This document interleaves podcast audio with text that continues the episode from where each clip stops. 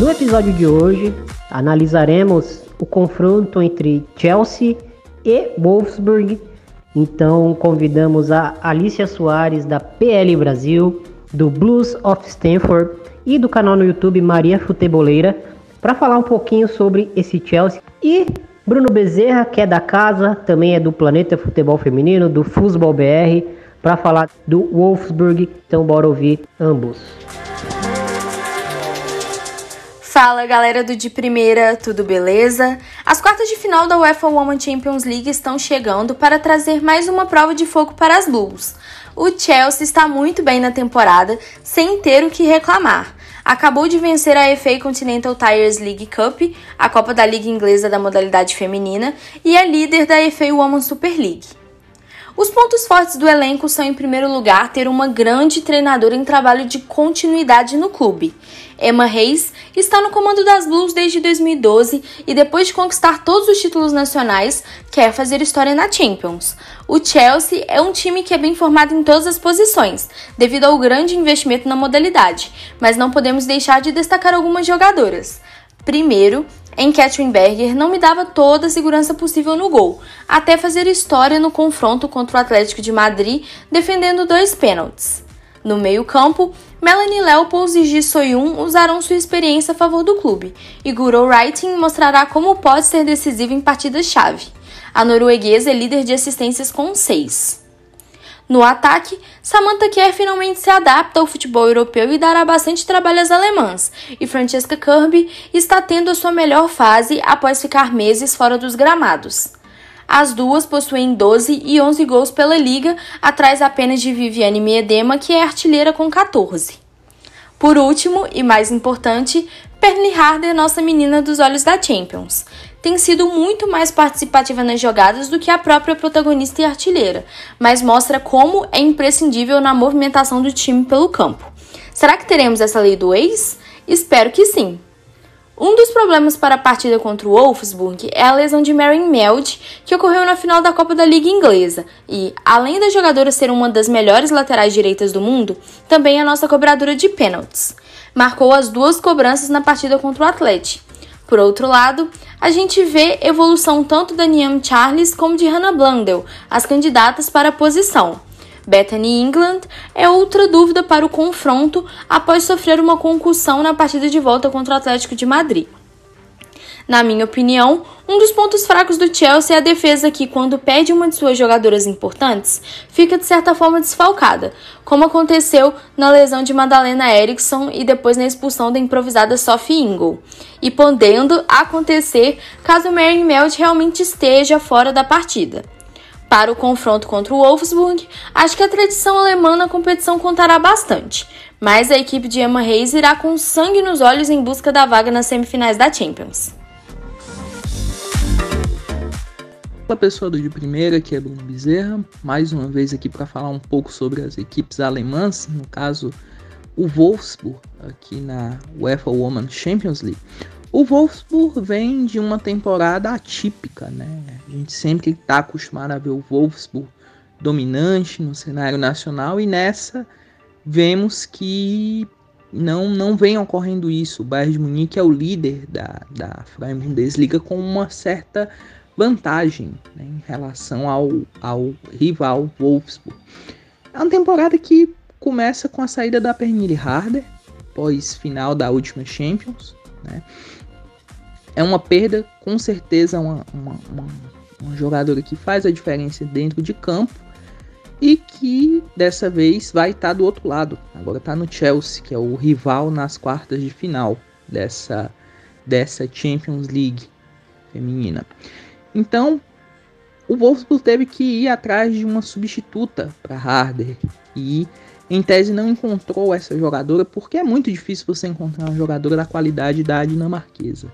Então, a opção foi reformular um pouco o esquema tático, isso foi visto em diversos jogos da temporada. O Wolfsburg geralmente jogava com um, um esquema que digamos assim, a Harder fazia essa função quase como uma, uma camisa 10 que atuava entre as meias e a, a, a atacante. Dessa vez o, o, o, o Wolfsburg teve que se, vamos dizer assim, se ramificar um pouco, jogou algumas partidas com três na zaga, outras partidas no 4-2-2-2, enfim.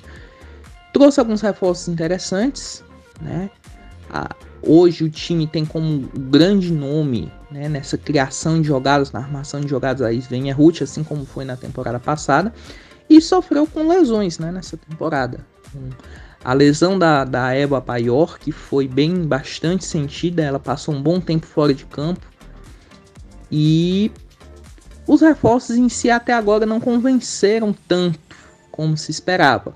Né? Alguns, como a Rebecca Blomqvist, tá, têm mostrado a qualidade, mas jogadores como a Van der, Sanden ou a Sevic não vem tendo o mesmo rendimento que se esperava para prováveis substitutas aí da Pernille Harder. O time trouxe a Kedrizinek para o gol, que vem fazendo uma temporada muito consistente, né, substituindo a, a que já voltou, mas ainda está na reserva da, da polonesa, ex-PSG. Na temporada atual, o Wolfsburg é o vice-líder da Freien Bundesliga. Né? O time vem fazendo uma campanha com uma derrota apenas até agora na temporada, justamente para o Bayern. Né?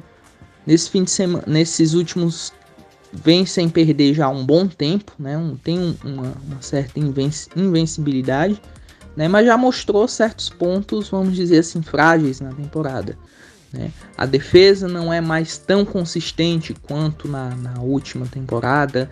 O time carece um pouco de criação e isso pode pesar para uma equipe que tem jogadores tão, vamos dizer assim, com poder de criação, poder de armação como o Chelsea, né? E sobre o caminho na Champions, né? Passou pela equipe do ZFK Spartak, né? 7 a 0 no agregado, sem dificuldades.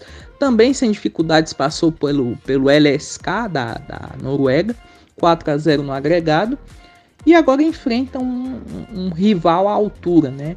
As equipes já têm histórico de terem se enfrentado em outras edições de Champions com o Wolfsburg bem favorito.